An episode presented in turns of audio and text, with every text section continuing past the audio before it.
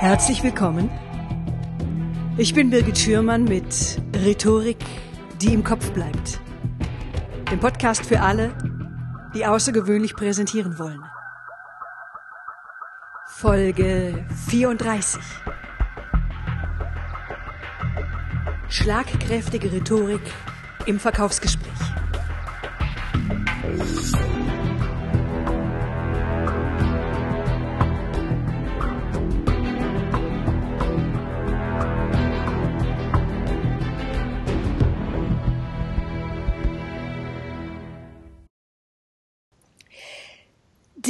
Du bist Vertriebsprofi. Du bist Trainer für Verkauf, Vertrieb und Marketing. Und du bist Redner. Und insgesamt hast du 50 Bücher, Hörbücher und DVDs veröffentlicht. Mhm. Und du hast ebenfalls einen Podcast. Dein Podcast heißt Dirk Kräuters Vertriebsoffensive. Und Hörer, die meinen Podcast abonniert haben, die haben auch deinen Podcast abonniert. Du hast auch eine Interviewreihe auf YouTube. Deine Interviews sind auch in deinem Podcast zu hören. Und ich muss sagen, da sind spannende Interviews dabei. Hat mich sehr beeindruckt. Du fährst sogar für ein Interview in die Türkei. Also Hut ab. Also ich freue mich sehr, dass du heute in meinem Podcast zu Gast bist, Dirk. Hallo. Birgit, herzlichen ja. Dank für die Einladung. Ich bin gespannt. Ja, ich habe ja auch noch Videos geguckt, auf denen deine Vorträge zu sehen sind. Ne, und da hm. habe ich auch einiges gefunden. Und eins deiner Themen ist zum Beispiel die geistige Brandstiftung. Und dazu habe ich drei Ausschnitte gefunden von Vorträgen, wo du zu diesem Thema geistige Brandstiftung auch wiederum drei verschiedene Geschichten erzählst. Mhm. Und alle drei Geschichten waren super witzig, du erzählst sie spannend, die Pointen sind gut gesetzt und ich muss sagen, klasse, ich höre dir wirklich gerne zu. Und da ist mir auch noch was aufgefallen im gleichen Atemzug. Du hast tatsächlich bei einem Vortrag von der Bühne runter dein Hörbuch verkauft. Oder angeboten, sagen wir mal so. Du hast, ähm, das kam so überraschend. Und ich habe in dem Moment gedacht, oh mein Gott, ist das frech. Ja? Und es gab sogar Szenenapplaus dafür.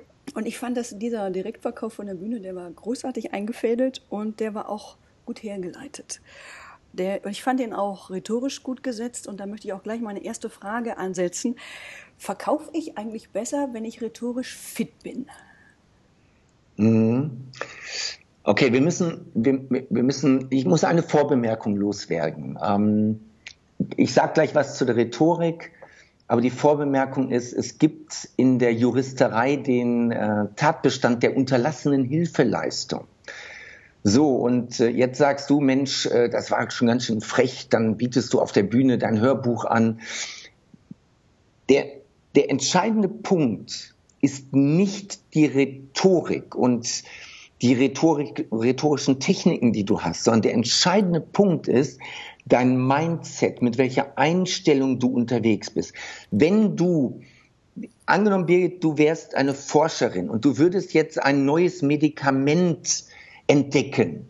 Und ähm, dieses Medikament würde Krankheiten heilen. Und du hast in deiner Familie, du hast in deinem Freundes, in deinem Bekanntenkreis, in der Nachbarschaft, hast du Menschen, die unter einer bestimmten Krankheit leben. Und dieses Medikament würde deren Leben retten oder deren Leben verlängern oder angenehmer machen.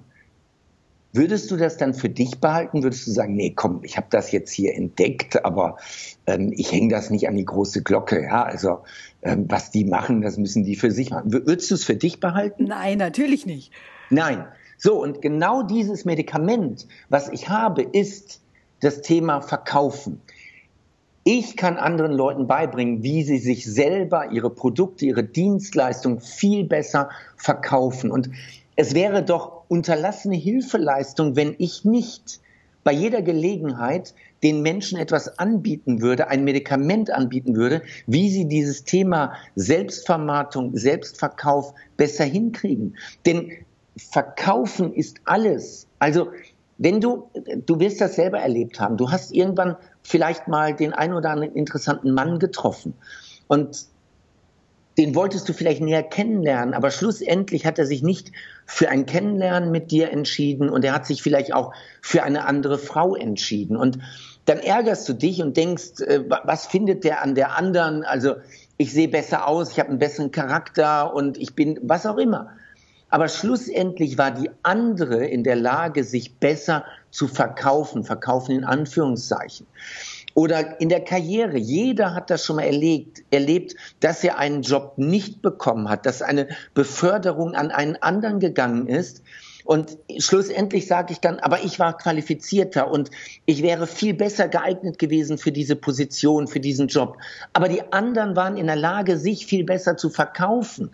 Also es geht nicht darum, dass ich frech bin auf der Bühne, weil ich mein Hörbuch angeboten habe, sondern es geht darum, dass ich sage, du selber musst dir erstmal im Klaren sein, dass es dass nicht das bessere Produkt, die bessere Dienstleistung und auch nicht der bessere Bewerber im Job und auch nicht die bessere Frau in Anführungszeichen dann den, den Mann kriegen, sondern es bekommt derjenige das, was er haben will, der in der Lage ist, seine Leistung am besten zu kommunizieren.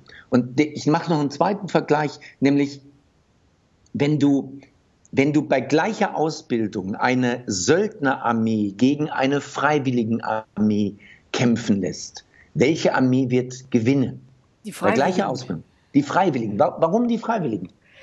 Na, weil die einfach mehr Power haben, die wollen mehr, die haben eine größere Vision und die anderen sind Berufssoldaten. Ja, die Berufssoldaten machen das wegen der Kohle und weil sie ja. nichts anderes können und weil sie nichts besser können. Aber ja. die Freiwilligen wissen, es geht um ihre, es geht, es geht um ihre Familie, es geht genau. um ihre Heimat, es geht um, um das, um die Werte, um die sie kämpfen. Das ist was ganz anderes. Und bei allen rhetorischen Techniken, über die wir jetzt gleich auch sprechen, das Wichtigste ist, dass du dir im Kopf klar machst, wenn du einen Job haben willst, dann musst du von der Einstellung her das richtige Mindset haben und du musst darum kämpfen wollen. Du musst davon überzeugt sein, dass es der richtige Job ist und dass es dieser Karriereschritt ist und dass du diesen Mann oder diese Frau haben willst. Das ist das Erste. Und dann kommen erst, bleiben wir bei dem Beispiel Armee, dann kommen erst die Waffen und das ist nachher, nachher die Rhetorik. Und es, es gibt noch einen Spruch von Sammy Molcho, einem, einem Pantomimen, der ist eigentlich die Ikone gewesen der letzten Jahre zum Thema ähm, Körpersprache. Körpersprache. Genau. Und er sagt, die Zunge kann lügen, aber der Körper lügt nie. Und das ist nachher der, der Punkt. Du kannst mit deiner Zunge, mit deiner sprachlichen Rhetorik kannst du unwahrscheinlich viel erreichen, unglaubliche Sachen erreichen. Also ich sehe das immer wieder beim Telefonverkauf. Du kannst Dinge am Telefon verkaufen. Da sagen viele, das glaube ich nicht, dass das geht und dann beweist du es, indem du es vormachst. Also zumindest bei mir. Aber wenn dich jemand im Live-Gespräch erlebt, dann kannst du auch sprachlich unheimlich viel erreichen. Aber wenn jetzt die Körpersprache, wenn deine Einstellung nicht mitgeht, dann hörst du das raus durch irgendwelche Zwischentöne. Und wenn es nur das Wort eigentlich ist. Ja, also eigentlich würde ich das schon gerne machen. Da hört der geschulte Zuhörer sofort raus, dass du von deinem Mindset her, von deiner Einstellung her gar nicht dahinter stehst. So, und bei der Körpersprache sehe ich das genauso. Also, ja, es gibt rhetorische Dinge, die man da machen kann, aber das allererste ist, ähm, ich brauche das richtige Mindset. So, und jetzt habe ich die eigentliche Frage schon wieder vergessen. Aber das ist, das ist die Grundlage. Wenn wir jetzt gleich über. Ja, ja hast du schon beantwortet. Also verkaufe ich besser, wenn ich rhetorisch fit bin. Das ist, du hast ja, darauf klar. geantwortet. Klar. Dann würde ich auch gleich meine zweite Frage dran setzen. Also wenn ich jetzt zum Beispiel einen Vortrag halte, dann ist es ja auch erstmal wichtig, dass ich mein Publikum kriege und dass ich dann auch diesen Kontakt halte. Das ist ja beim Verkaufsgespräch ähnlich. Man muss zum mhm. Kunden erstmal so einen guten Draht entwickeln und der muss mir auch, ähm, du musst Vertrauen schaffen. Wie machst du das denn? Ja, egal ob Vortrag oder Verkauf, natürlich überlegst du dir in der Vorbereitung, wer ist deine Zielgruppe und was erwartet deine Zielgruppe, was haben die für Wünsche, Probleme, Bedürfnisse und so weiter. Mach dir das im Vorfeld klar, weil wenn, wenn dein Produkt oder deine Dienstleistung überhaupt nicht dazu passen, dein Thema bei dem Vortrag überhaupt nicht zur Zielgruppe passt, äh, dann hilft dir auch alle Retouren nicht. So, die Frage ist, wie, wie baue ich Vertrauen auf? Ähm, das sind in einem persönlichen Gespräch, wo ich dich sehe, es ist durchaus ein Stück weit Körpersprache, es ist Mimik, es ist Blickkontakt, es ist das Lächeln. Und dann gibt es etwas, ähm, was extrem wichtig ist, nämlich das Thema Gemeinsamkeiten. Gemeinsamkeiten machen sympathisch. Menschen, die wir kennenlernen. Also so wie wir in unserem Vorgespräch festgestellt haben, ich lebe in Bochum mhm. und Du hast in Bochum studiert und du kommst auch ursprünglich aus dem Ruhrgebiet. Das sind Gemeinsamkeiten und diese Gemeinsamkeiten machen sympathisch.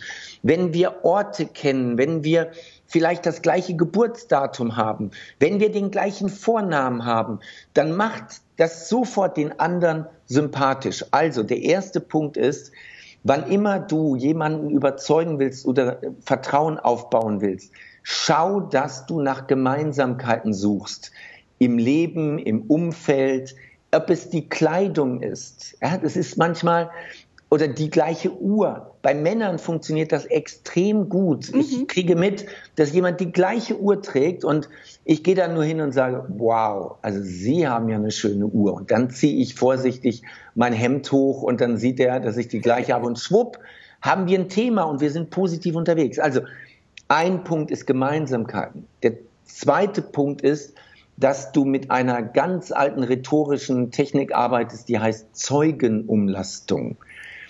Nicht du sagst, dass du klasse bist, sondern du lässt einen neutralen, in Anführungszeichen neutralen Dritten darüber reden, dass du gut bist. Also in einem Smalltalk und ich will was verkaufen, dann äh, sage ich, Mensch, Herr Müller, ich habe gesehen, Sie kommen aus der XY-Branche. Das ist sehr spannend. Also wir arbeiten seit äh, zwölf Jahren in dieser Branche und arbeiten zum Beispiel für X, Y und Z und haben dort auch schon Ergebnisse in der Größenordnung von 12 bis 18 Prozent erreicht. Sagen Sie, wie interessant ist denn das Thema für Sie, für Ihre Branche, für Ihr Unternehmen? Jetzt, jetzt habe ich ihm gezeigt, dass ich zwölf Jahre in der Branche arbeite und dann weiß er, der Typ hat Erfahrung. Ich nenne drei Fixsterne aus seiner Branche und er sagt, wow, also wenn die mit dem arbeiten, dann muss der gut sein. Und jetzt bringe ich noch zwei Ergebnisse und dann sagt er, okay, die Zahlen finde ich sehr hoch, aber realistisch. Da bin ich jetzt durchaus neugierig zu erfahren, wie macht der das? Also Gemeinsamkeiten, Zeugenumlastung und ein drittes, letztes Beispiel ist Vorteile. Die meisten reden über Merkmale. Merkmale interessiert kein Mensch. Also ein Merkmal ist, wenn dein Auto Allradantrieb hat, dann ist das ein Merkmal. Aber der Vorteil ist, dass du bei 20 Zentimeter Neuschnee sicher zu Hause ankommst oder dass du, wenn du gerne schnell fährst, bei 230 eine langgezogene Rechtskurve, es fängt an zu regnen und du bleibst auf dem Gas. Also Allrad braucht kein Mensch, aber sicher zu Hause ankommen und Freude beim Fahren, das finden wir gut. Der entscheidende Punkt ist, dass du weniger über die Merkmale sprichst, sondern vielmehr darüber, was hat der andere von deinem Gespräch, von deiner Dienstleistung, von deinem Produkt. Mhm. Dankeschön. Welche ähm, rhetorischen Mittel benutzt du noch in deinen Verkaufsgesprächen? Also es sind äh, ich würde mal sagen, zwischen 100 und 200 Elemente, die ich da einsetze. Das okay. jetzt ein bisschen den Rahmen sprengen, aber ich die mach, wichtigsten. Mach ein paar Beispiele. Ja, ein paar Beispiele. Ähm, das, das, das eine ist zum Beispiel die Zeugenumlastung, die habe ich gerade so ein bisschen beschrieben. Mhm. Die ist so elementar wichtig, die wird sehr unterschätzt. Deswegen wird in der Werbung werden Prominente eingesetzt, weil Prominente stehen für was Bestimmtes.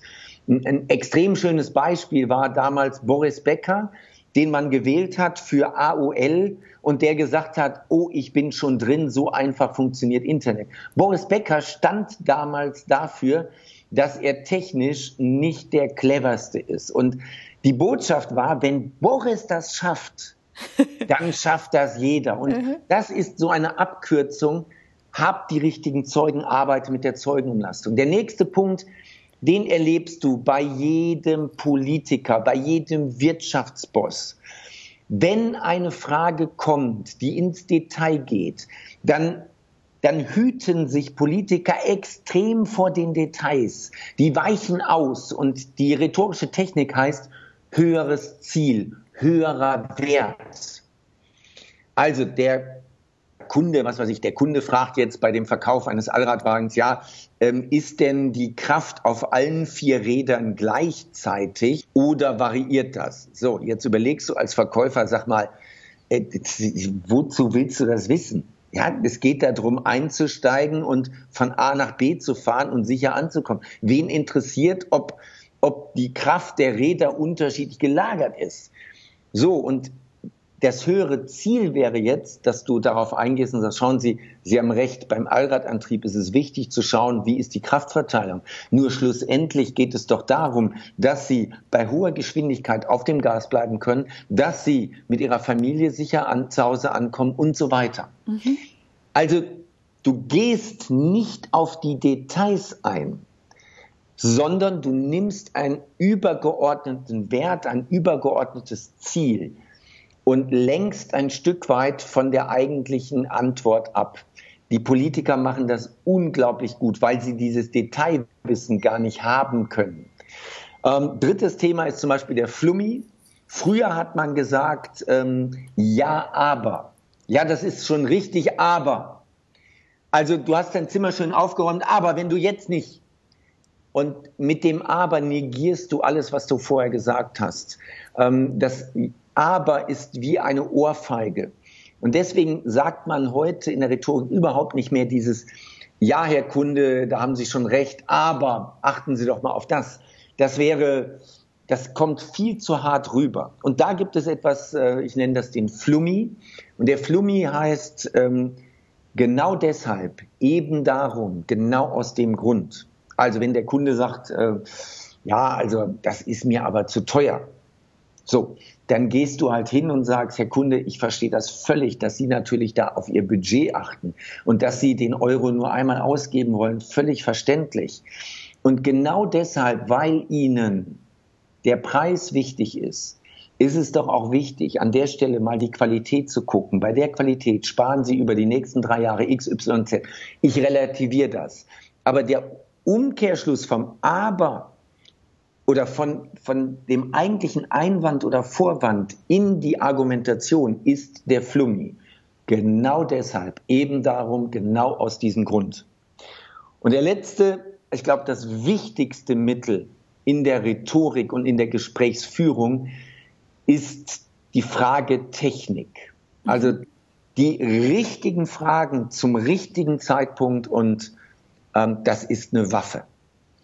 Mit welcher Frage steigst du denn meistens ein? Gibt es irgendwelche Fragen, von denen du sagst, ach, das ist die wirksamste? Wie ist das? Mhm. Es gibt solche Fragen und es gibt solche Fragen je nach Situation. Ich halte es mal allgemeiner. Es gibt 54 verschiedene Fragearten. Irgendein Professor hat das mal zusammengezählt. 54 verschiedene Fragearten für den Verkauf. Und Verkauf ist für mich zielgeführte oder zielgerichtete Kommunikation. Für den Verkauf gibt es zehn elementare Fragearten. Das sind offene, geschlossene, alternativ, suggestiv, rhetorisch, Bedingungsfrage, Kontrollfrage, Meinungsfrage, Alternativfrage, die NOAA-Technik. Also etwa das sind die wichtigsten. Und jetzt kommt es aber darauf an, welche Frageart an welcher Stelle des Gesprächs mit welchem Zweck? Also, viele sagen, geschlossene Fragen sind in der Gesprächsführung schlecht. Das stimmt nur bedingt. Will ich einen Dialog hinbekommen, dann komme ich mit geschlossenen Fragen nicht weiter. Da brauche ich offene Fragen. Will ich aber eine Entscheidung herbeiführen, dann nennt man geschlossene Fragen auch Entscheidungsfragen. Dann stelle ich eine Entscheidungsfrage.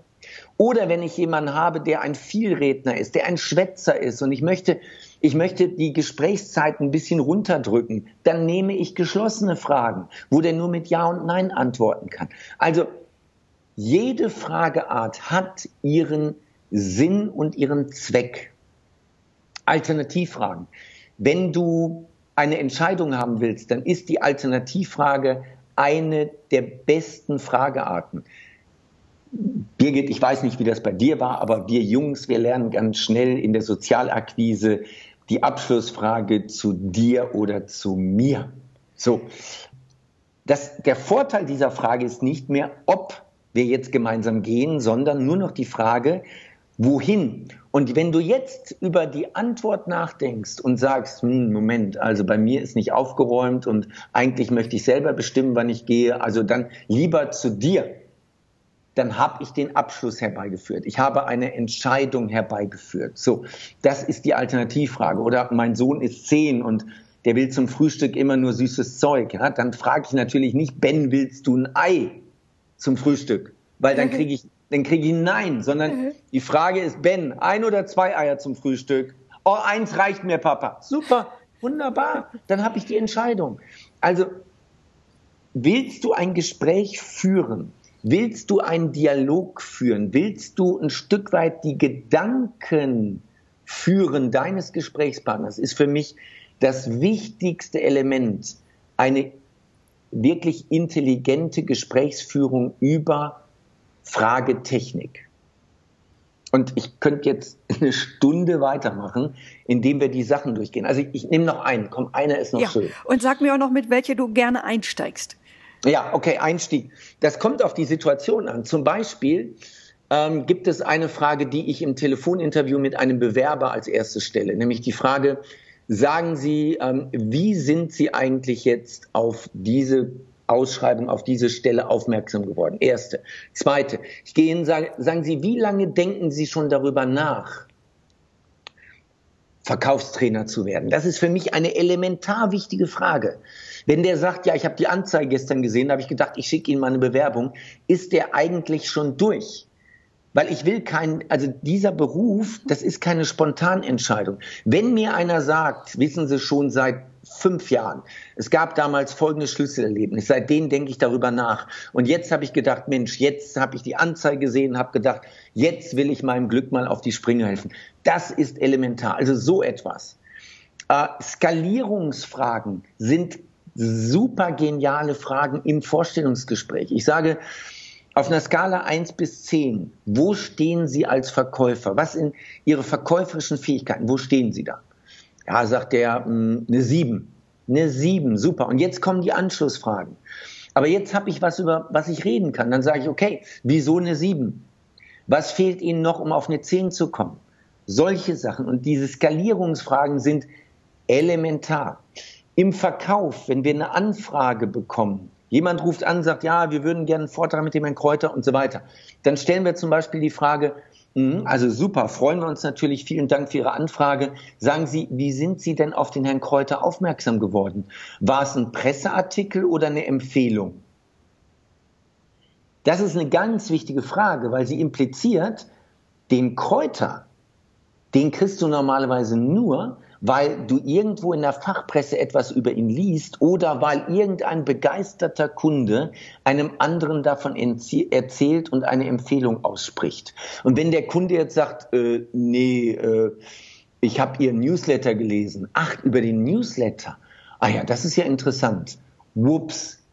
Also das ist eine, eine Wahnsinnseinstiegsfrage an der Stelle. Mhm. Ja, super. Sag mal, und wie baust du denn deine Gespräche dann im weiteren Verlauf auf? Mhm. Kommt das immer drauf an? Es kommt immer individuell drauf an, aber es gibt eine Grundstruktur, die ich mache, die alle Verkäufer, alle guten Verkäufer machen. Das geht dann etwa in der Reihenfolge ähm, Beziehungen herstellen. Das ist dann beim Kennenlernen ein kleiner Smalltalk, es ist Gemeinsamkeiten schaffen, es ist vielleicht schon mal einen kleinen Zeugen äh, rausblicken lassen, aber das erste ist eine Beziehungsebene aufbauen, weil wir kaufen und wir treffen Entscheidungen zu 100 Prozent emotional. Und wenn du keine Beziehung zu dem aufbaust, kaufst du das normalerweise auch nicht. Du kaufst 100 Prozent emotional, um es später rational zu rechtfertigen. Wenn du nach Hause kommst und Schatzi fragt, wieso hast du das jetzt gekauft? Dann gibst du nicht den emotionalen Grund, weil du sagst, das Ding ist cool, sondern ähm, meine Frau sagt dann, war im Angebot. Alles klar, war im Angebot. Ja, aber sie hat es ja nicht gekauft, weil es im Angebot war, sondern sie hat es gekauft, weil sie es toll fand. Ne? So. Also das erste ist Beziehung, das zweite ist Bedarf und Bedürfnis meines Gesprächspartners herausfinden, weil sonst jegliche Argumentation ruckelig wird. Wenn du das nicht machst, dann musst du nachher umso mehr kämpfen und umso mehr argumentieren und es wird viel schwieriger. Also am Anfang herausfinden, was ist für deinen Gegenüber wichtig, was sind seine Bedürfnisse und was ist sein Bedarf, was braucht er. Dann kommt die dritte Stufe, nämlich die Argumentation. Jetzt lieferst du die Lösung für seine Bedürfnisse und seinen Bedarf, für sein Problem, für seine Wünsche. Und die vierte Stufe ist im Grunde genommen dann der Abschluss. Du schaffst ein verbindliches Ende, was immer das ist. Das kann sein, super, dann telefonieren wir nächste Woche. Das kann sein, rechts unten bitte festdrücken und die Unterschrift unter dem Vertrag. Da gibt es unterschiedliche Ausprägungen. Aber jedes Gespräch hat ein verbindliches Ende für beide Seiten. Und dann kann es sein, dass du am Ende nochmal ein bisschen in die Beziehungsebene reingehst und dem Kunden für seine Entscheidung eine Bestätigung lieferst. Aber das ist die Grundstruktur in der Gesprächsführung. Und wie hoch ist dann dein Redeanteil? Das kommt auf die Gesprächsphase an. In der Bedarfsermittlung ist der, mein Redeanteil höchstens 10 Prozent. In der Argumentation ist mein Redeanteil 80 Prozent. Im Abschluss ist mein Redeanteil vielleicht nochmal 30 Prozent. In der, in der Beziehungsebene, ganz am Anfang, ist der Redeanteil normalerweise ausgewogen bis ein bisschen mehr bei deinem Gesprächspartner. Also man kann nicht sagen, bei einem Verkaufsgespräch muss der Kunde 80 Prozent der Zeit reden. Äh, der, der Kunde kann nicht reden, wenn du ihm die Vorteile äh, deines Produktes präsentieren sollst, dann muss er im Moment mal zuhören. Das ist so. Mhm. Also es kommt auf die Phase an des Gesprächs. Ein gutes Gespräch, ein gutes Verkaufsgespräch hat etwa 50-50 Anteile. Beziehungsweise, wenn du einen extrovertierten Gesprächspartner hast, dann kannst du ihm auch durch, durchaus 80 Prozent deiner, deiner Zeit überlassen. Das ist völlig in Ordnung. Mhm. Und Passt du dich denn auch mit deiner Sprache an die Sprache deines Kunden an? Ja, absolut. Das sind, das sind unterschiedliche Sachen. Wenn ich mit irgendeinem zu tun habe aus der Region des Ruhrgebiets, dann ist die Sprache auch deutlich lockerer und dann haben wir auch ein paar Formulierungen, die hier aus der Region sind. Aha. Absolut.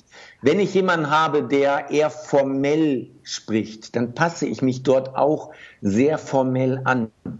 So etwas in der Art. Ähm, und dann gibt es noch etwas, das geht, das ist jetzt hohe Schule. Jeder Mensch hat bevorzugte Sinneskanäle. Ich bin zum Beispiel ein extrem visueller Mensch.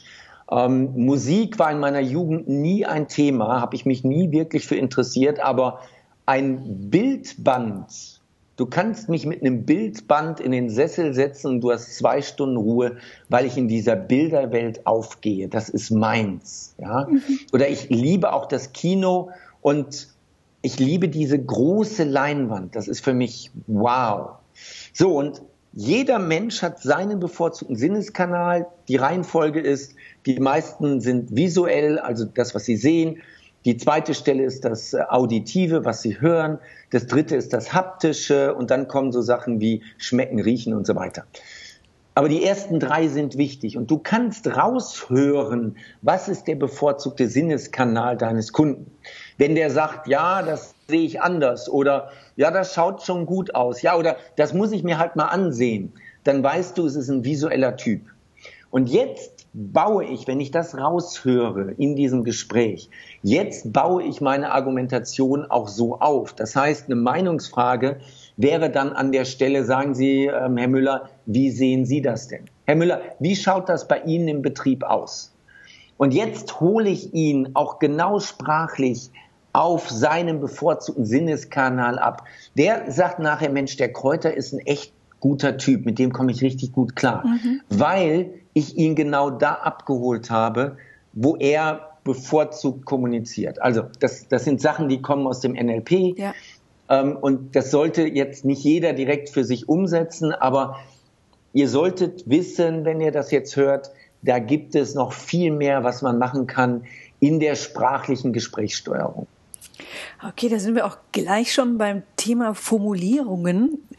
Gibt es denn so bestimmte Formulierungen, die du besonders bevorzugst? Oder vielleicht, weil du denkst, die kommen immer an. Hast du da sowas? Ja, ich habe natürlich meine Standardformulierung, meine Lieblingsformulierung. Und das ist relativ einfach als Verkäufer. Du probierst etwas aus oder andersrum, du lernst irgendwo was kennen. Ich höre eine Formulierung in, in einem Film.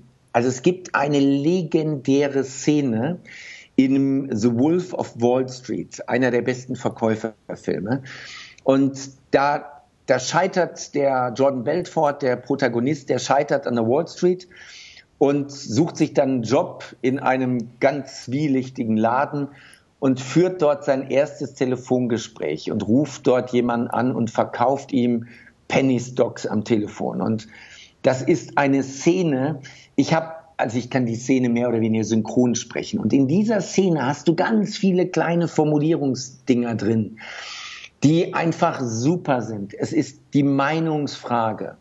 Wie sehen Sie das? Wie hört sich das für Sie an? Und da ist die stärkste Formulierung, und das ist einer meiner Liebsten, sagen Sie, wie interessant ist das für Sie? Wie interessant ist das für Sie? Das ist, wenn man da mal genau hinguckt, du, du bringst eine Argumentation und dann fragst du, ähm, sagen Sie, Herr Müller, wie interessant ist denn das für Sie? Jetzt hast du den Vorteil, du fragst nicht mehr ob oder ob nicht, sondern du fragst im Grunde genommen den Grad seines Interesses ab. Das ist super. Oder eine Formulierung, die ist der Wahnsinn.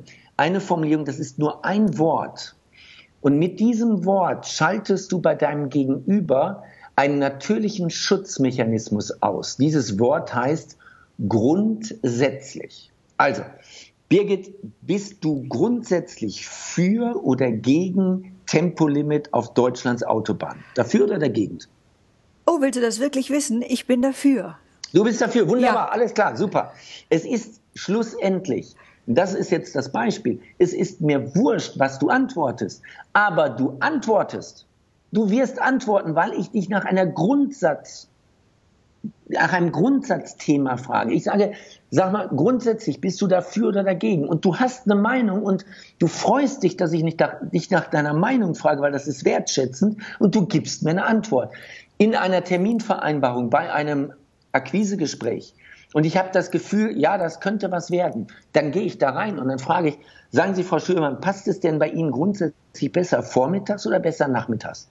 Wenn du jetzt antwortest, habe ich einen Termin mit dir gemacht wenn du jetzt sagst, nee, Herr Kräuter, also, also ich sag mal, vormittags macht das überhaupt keinen Sinn, da habe ich immer Termine und da mache ich was anderes. Wenn nach 15 Uhr, ich habe einen Termin, wir haben noch nicht den Tag und noch nicht die Uhrzeit, aber ich habe einen Termin.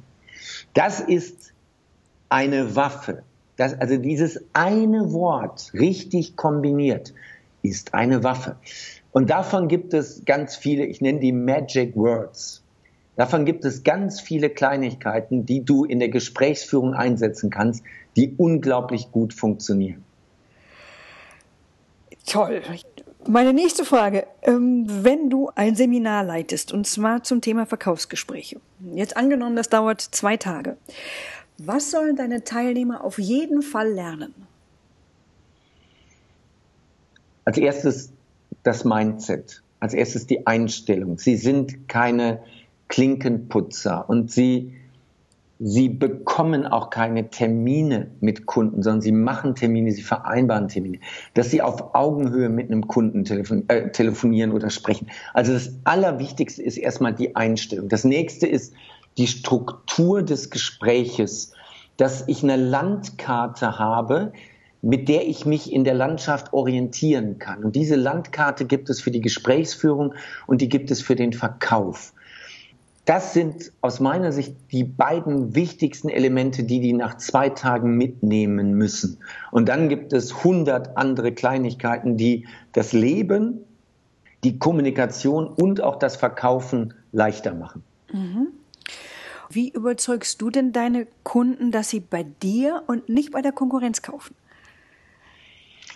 Ja, ich mache es in der Tat sehr, sehr stark über die Zeugenumlastung.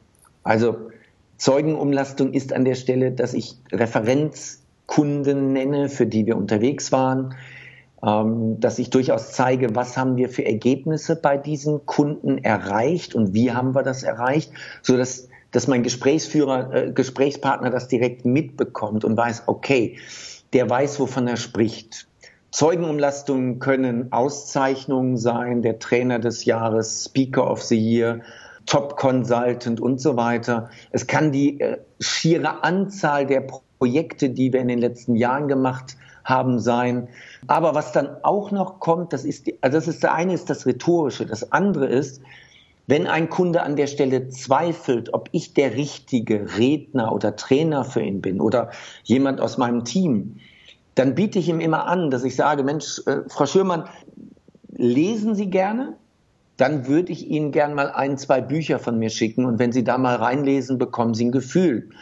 Oder wenn Sie viel im Auto sind, würde ich Ihnen gerne mal zwei, drei Hörbücher schicken. Wenn Sie da mal eine Stunde reinhören, dann bekommen Sie ein gutes Gefühl dafür. Wenn Sie jemand sind, der gerne visuell, ich sag mal, auf dem Sofa sich eine gute DVD anguckt, schicke ich Ihnen ein, zwei DVDs mit Live-Vorträgen, dass Sie einen Eindruck bekommen. Und wenn Sie sagen, nein, ich muss das live und in Farbe erleben, lade ich Sie gerne mal zu einer Veranstaltung ein und Sie nehmen mal teil und sehen, was viele tausend andere Teilnehmer in den letzten Jahren auch erlebt haben. Das ist mhm. nochmal etwas, was ich mache und das bei aller Liebe, das kann kaum jemand aus meiner Branche das alles bedienen. Bücher, DVDs, Hörbücher und riesige, sensationelle Live-Veranstaltungen. Ja, da sind wir auch wieder bei dem Thema emotional, emotional kaufen. Das heißt, du, ähm, du hast ja gerade schon gesagt, zu 100 Prozent kaufen die Kunden aus emotionalen Gründen. Der Meinung bin ich auch. Und das sage ich auch immer, wenn ich über Vorträge spreche, dass das äh, auf jeden Fall erreicht werden soll. Wie erzeugst du denn Emotionen bei deinen Kunden? Mhm. Es gibt zwei Richtungen von Emotionen. Es gibt einmal die positiven, also wenn du über Vorteile gehst. Positive Sachen sind Geld verdienen, Geld sparen, Bequemlichkeit, Zeit sparen, Anerkennung, Image, all diese Sachen. Und der zweite große Teil, der genauso groß ist, ist Sicherheit und Angst. Wir kaufen viele Dinge und wir tun Dinge, um Sicherheit zu haben und weil wir Angst haben. Ein Beispiel dafür, es gibt Milliardenbranchen, die nur mit dem Argument, mit dem Motiv, mit der Emotion Angst verkaufen, nämlich die Versicherungsbranche. Das ist nur ein Beispiel dafür, die Versicherungsbranche. Du kaufst keine Versicherung, weil du, du kaufst sie nur aus Angst. Du willst nur im Schadensfall abgesichert sein. Das ist eine reine Angstbranche. Und das Spannende ist, du kannst mit beiden Emotionen arbeiten. Und je nachdem, was du erreichen willst und welches Produkt du verkaufst oder welche Dienstleistung, dann prägst du entweder die Lustseite oder die Schmerzseite. Die Lustseite ist viel einfacher zu verkaufen, weil es ist ein positives, angenehmes Gefühl. Wenn du über die Lustseite nicht weiterkommst, dann gehst du auf die Schmerzseite. Definitiv. Und du machst deinem Gesprächspartner mal klar, welche Dinge alle passieren können, wenn er das nicht tut, was du ihm gerade gesagt hast. Das machen wir alle. Das siehst du in der Politik. Die Politik arbeitet unglaublich mit der Emotion Schmerz. Was passiert, wenn Griechenland was passiert, wenn Großbritannien aus, dem, äh, aus, aus der EU aussteigt? Was passiert, wenn die Flüchtlinge? Was passiert, wenn extrem viel? Die katholische Kirche arbeitet seit Jahrhunderten mit dem Schmerzding, nämlich das Hauptschmerzding ist, wenn du gegen die zehn Gebote verstößt, dann kommst du in die Hölle. Keiner hat einen Beweis dafür, aber es funktioniert seit Jahrhunderten. In der Kindererziehung, du sagst deinen Kindern, was alles Schlimmes passiert, wenn sie das nicht tun und so weiter. Also es gibt die beiden Emotionen. Und jetzt ist das Spannende, dass die meisten sich immer auf die positive Emotion konzentrieren. Und ich bin so ziemlich der Einzigste in meinem Berufsstand, der sich seit Jahren auch mit der Schmerzseite beschäftigt. Und das ist die von dir zitierte eingangs genannte Geistgebrandstiftung. Genau. Ja. Und das ist etwas, das ist natürlich im Allgemeinen, sagen die Leute, ah, das ist Igitigit, ja. Aber das ist eine Waffe. und du musst diese Emotion und vor allen Dingen die Technik, die dahinter steckt, kennen, weil erstens, du verkaufst deutlich mehr, schneller und leichter, wenn du das beherrschst. Und zweitens, als Kunde, als Konsument musst du sie kennen, damit du weißt, was der andere gerade mit dir macht. Wenn du das nicht weißt, läufst du immer wieder in eine Falle und wirst immer wieder manipuliert zu Dingen, die du gar nicht willst oder brauchst. Und deswegen ist das wichtig, jeder muss sich mit Verkaufen beschäftigen, alleine um schon zu wissen, was die andere Seite gerade versucht mit dir zu machen. Oh, das ist ein schönes Stichwort, weil es gibt ja Berufsgruppen, die sich damit ungern beschäftigen. Mhm. Es gibt ja Berufsgruppen, von denen sagt man, die können sich nicht verkaufen. Das sind zum Beispiel die Künstler, das sind auch häufig die Frauen, die bei Gehaltsverhandlungen einfach zu bescheiden auftreten oder die sich auch unter ihrem Wert verkaufen. Was rätst du diesen Berufsgruppen? Also wie können die sich zum Beispiel auf den Verkauf ihrer Leistung oder auch, ich weiß nicht, ob es jetzt zu weit führt, aber auch auf Gehaltsverhandlungen vorbereiten? Mhm. Ja. Wer jetzt gerade zuhört und wer gerade überlegt, bei der letzten Beförderung bin ich übergangen worden.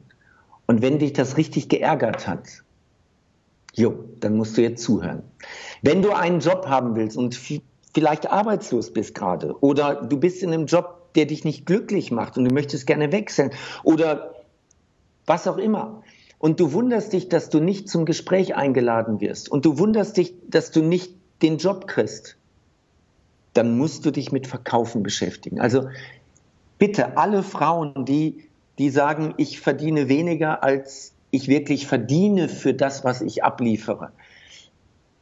Ich sage es ganz offen, ihr seid selbst schuld, weil ihr euch nicht richtig verkauft. Ja, aber in, meinem, in meiner Branche gibt es nicht mehr und mein Chef zahlt nicht mehr. Dann wechsel doch die Branche. Oder dann wechsel doch den Arbeitgeber. Ja, aber das ist nicht so einfach. Es gibt nicht so viele Jobs. Unsinn. Wir sind nahezu bei Vollbeschäftigung in Deutschland aktuell. Es ist Unsinn. Also Beschäftigt euch, egal ob ihr mehr Geld haben wollt, ob ihr in eurem Job unglücklich seid, ob ihr was auch immer. Es ist zielgerichtete Kommunikation, das ist Verkaufen, beschäftigt euch damit. Ich habe mit einem, das ist jetzt vielleicht ein kurzer Einschub an der Stelle, ich habe mit einem befreundeten Headhunter ein Buch geschrieben, das ist jetzt auch schon zwei, drei Jahre alt, das heißt Verkaufen statt Bewerben weil wir beide da gesessen haben. Der Headhunter hat mir erzählt, was er bei Kandidaten erlebt, wie dilettantisch die ihre Leistung präsentieren. Wo der Headhunter anschließend, wenn er mit ist beim Kunden, beim zukünftigen Arbeitgeber, wo er einspringen muss und sagen muss, hey, das ist der beste Kandidat, den müssen Sie nehmen. Der hat sich jetzt gerade schlecht präsentiert, der hat sie nicht gut verkauft, aber der Typ ist perfekt für das, was Sie suchen. Und wo der Headhunter frustriert ist, wo er sagt, unglaublich. Der Kunde lehnt, der Auftraggeber, der Arbeitgeber lehnt den Kandidaten ab, weil der Kandidat sich einfach doof angestellt hat. Aber der Headhunter weiß, dass der Mann es drauf hat. Und ich erlebe das auch immer wieder. Also sind wir hingegangen, haben ein Buch darüber geschrieben, verkaufen statt bewerben und sind hingegangen, welche, welche Elemente nutzen Topverkäufer, die du in deinem Alltag bei Gehaltsgesprächen, bei Vorstellungsgesprächen, im Bewerbungsprozess auch nutzen kann. Nur ein Gedanke daraus ist, hört auf, euch zu bewerben mit irgendwelchen Lebensläufen, die ihr durch die Gegend schickt, durch irg mit irgendwelchen Mappen, die ihr zur Post tragt. Kein Topverkäufer macht das. Ein Topverkäufer guckt sich den zukünftigen Zielkunden an, schaut sich an, was der gerade für eine Baustelle hat, greift zum Hörer, ruft den Entscheider an und macht dem Entscheider im Telefonat klar, warum die beide sich jetzt persönlich kennenlernen sollen. Danach könnt ihr immer noch irgendwas schicken, aber noch besser ist, ein Verkäuferspruch ist an der Stelle, wenn der, wenn der jetzt sagt, ja, Herr Kräuter, äh, schicken Sie mir doch mal Ihre Bewerbungsunterlagen. Dann sage ich, Frau Schürmann, dass Sie sich natürlich erstmal einlesen wollen, dass Sie erstmal sehen wollen, wer kommt da. Das kann ich natürlich völlig verstehen. Frau Schürmann, die Unterlagen, die ich verschicke bei Bewerbung, sind 1,83 Meter groß, haben kurze Haare, blaue Augen und auf jede Ihre individuellen Fragen eine detaillierte Antwort. Die Frage ist, wann wollen Sie die Unterlagen mal persönlich kennenlernen? Von zehn Leuten lachen neun, so wie du jetzt auch lachst, lachen neun. Und von den neun laden mich acht zum Gespräch an, weil sie sagen, den Kandidaten will ich mhm. kennenlernen. Aber hört auf, Unterlagen zu verschicken. Ruft an, überzeugt den am Telefon, macht den neugierig und geht dahin und verkauft euch dann gut. Also egal in welchem Bereich ihr seid, die ihr gerade zuhört, ob ihr Produkte oder Dienstleistungen verkauft, ob ihr eine Führungskraft seid, ob ihr einen besseren Job haben wollt oder überhaupt einen Job, lernt zu verkaufen. Also wie es gibt viele Verkaufstrainer, sucht euch den raus, der zu euch am besten passt. Es gibt auch viele, die bei aller Liebe scheiße sind. Wenn ihr das Gefühl habt nach diesem Podcast, der dir könnte passen, dann guckt euch meinen Podcast an, meinen YouTube-Kanal, kommt mal zu einer Veranstaltung äh, und dann lernt verkaufen. Das kann man lernen. Verkaufen hat nichts mit Talent zu tun. Ah ja, das, das zielt auch tatsächlich schon auf meine Schlussfrage ein. Es gibt ja tatsächlich auch eine Menge Menschen, die haben negative Glaubenssätze, wenn hm. sie an Verkauf denken. Und wenn ich ja. dich jetzt so erlebe, dann bin ich ganz bewundernd, weil ich das Gefühl habe, das ist für dich was völlig Natürliches. Verkauf ist total okay. Du brennst für den Verkauf. Du erkennst auch jede Gelegenheit für deinen Verkauf. Also ich finde auch da, das ist ja fast schon Talent, so ein Gespür. Wann kann ich mich da auf welche Weise gut platzieren oder auch mein Produkt? Sag mir doch mal, was wie bist du dazu gekommen? Was reizt dich an dem Verkauf? Also warum machst du das so gerne? Es hat wirklich nichts mit Talent zu tun. Ähm, es ist, als ich in den Vertrieb gegangen bin, war ich 23 Jahre alt und das kam von heute auf morgen. Ich war ich war ähm, Leistungssportler und die Firma, die mich gesponsert hat als Leistungssportler, suchte einen Verkäufer. Und weil ich gerade einen Job suchte und der Kühlschrank leer war, bin ich in den Außendienst gegangen und habe diese Produkte verkauft. Ich habe die Produkte nur verkauft über mein Produktwissen und über meine Beziehung. Die Leute haben nachher gesagt, Dirk, also eigentlich brauchten wir dein Produkt nicht aber du bist ein echt sympathischer Typ und du hast für das Produkt gebrannt und du warst davon überzeugt und deswegen haben wir es genommen. Also auf einer Skala 1 bis 10 war ich damals auf anderthalb, was meine verkäuferischen Fähigkeiten angeht. Heute bin ich knapp unter 10, definitiv. Aber das hat sich alles entwickelt. Und was ist das Schöne daran? Das Schöne am Verkauf ist für mich, ich sehe sofort die Resultate. Ein Architekt, der baut Jahre an irgendeinem Objekt und muss Jahre warten, bis das es schön ist oder bis das es fertig ist und er sieht, wie es in Betrieb ist. Es gibt natürlich noch größere Ausnahmen, der Berliner Flughafen, äh, da wissen wir alle, worum wir sprechen, aber der braucht ganz lange, um zu sehen, klappt es oder klappt es nicht. Und ein Verkäufer weiß in der Regel unmittelbar nach dem Termin, nach dem Gespräch, ob er erfolgreich war oder nicht. Das nächste ist, ich mag Menschen. Und ich habe gerne mit Menschen zu tun und ich interessiere mich auch für andere Menschen. Ich bin da total neugierig. Und deswegen ist Verkauf für mich auch klasse, weil ich da mit Menschen zu tun habe. Und ich kann mein Glück selbst beeinflussen. Es gibt so diesen Spruch, man geht nicht raus und hat ein schönes Leben, sondern man geht raus und macht sich ein schönes Leben. Und das Gleiche gilt für den Erfolg im Verkauf. Man geht nicht raus und hat plötzlich Erfolg im Verkauf. Das ist Unsinn. Sondern man geht raus und macht sich den Erfolg im Verkauf. Es gibt so eine Blaupause und an dieser Blaupause arbeite ich seit über zwei Jahrzehnten jetzt. Ich bin seit 26 Jahren in dem Job und ich erweitere diese Blaupause immer wieder und kann die zukünftig überall auf jede Branche, auf jede Situation, auf jeden Kunden drauflegen und sehe, wenn ich diese Blaupause befolge, bin ich erfolgreich und das finde ich super. Mhm. Es gibt, warte, es gibt ja. noch einen Nachtrag. Es gibt, es gibt noch einen Nachtrag. Und zwar, ich weiß jetzt nicht, ob es, ob es Trainer ist, ob es Redner ist, ob es Verkäufer ist, aber das ist eines der letzten beruflichen Abenteuer auf diesem Planeten. Schau mal, als Verkäufer, als Trainer, als Redner, es gibt keine Zugangsvoraussetzungen. Jeder kann in den Vertrieb. Es gibt keine Zugangsvoraussetzungen. Du musst nicht studiert haben und du musst auch keine Berufserfahrung gehabt haben. Du kannst als Verkäufer erfolgreich werden ohne Zugangsvoraussetzungen. Es gibt keine Marktregulierungen. Also du kannst Du kannst Verkäufer werden, ohne irgendwelche Fachqualifizierungen zu haben. Das gleiche gilt für Trainer und für Redner. Und es gibt keine Preislimitierungen. Ich kann mein Honorar als Redner, als Trainer frei festlegen und ich lege auch meinen Preis als Verkäufer frei fest. Das ist das letzte berufliche Abenteuer. Zeig mir eine Branche, wo das geht. Gibt es nicht. Alles ist reguliert, gerade bei uns Deutschen. Aber dieser Bereich ist noch frei. Ich sehe, ich sehe junge Männer mit Migrationshintergrund, die Millionäre werden im Vertrieb, die dicke Autos fahren, die ihren Familien einen tollen Lebensstandard bieten können und die haben einen Hauptschulabschluss, die haben kein astreines Deutsch, aber als Verkäufer machen die sich ihren Erfolg. Und das sehe ich in, in vielen Branchen. Das hat nichts mit dem Alter, nichts mit dem Geschlecht, nichts mit der Herkunft und nichts mit der Bildung zu tun. Super Schlusswort. Toll. Mensch, Dirk, danke für diesen Wahnsinnsinput. Toll. Ich freue mich sehr.